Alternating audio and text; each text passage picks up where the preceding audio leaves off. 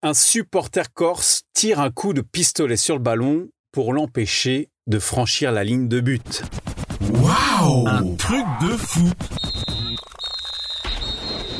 Le football peut faire faire n'importe quoi. Et ce n'est pas cette histoire corse qui prouve le contraire. Nous sommes le 23 avril 1976. Le club de Calenzana affronte Murato dans le nord de l'île de Beauté, près de Bastia.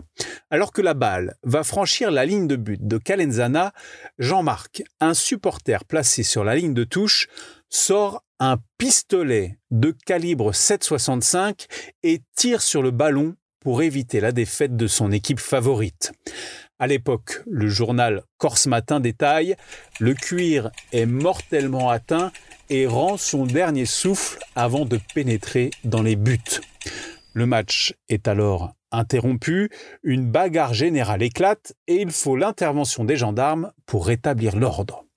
Quelques jours plus tard, lors de l'audience, le supporter dangereux dit n'avoir utilisé que des cartouches à blanc ce qui ne convainc pas vraiment la justice. Accusé notamment de port d'armes prohibées, il écope de trois mois de prison ferme. De son côté, l'arbitre jure n'avoir rien vu ni entendu. Waouh Un truc de fou ta dose d'anecdotes sur le football.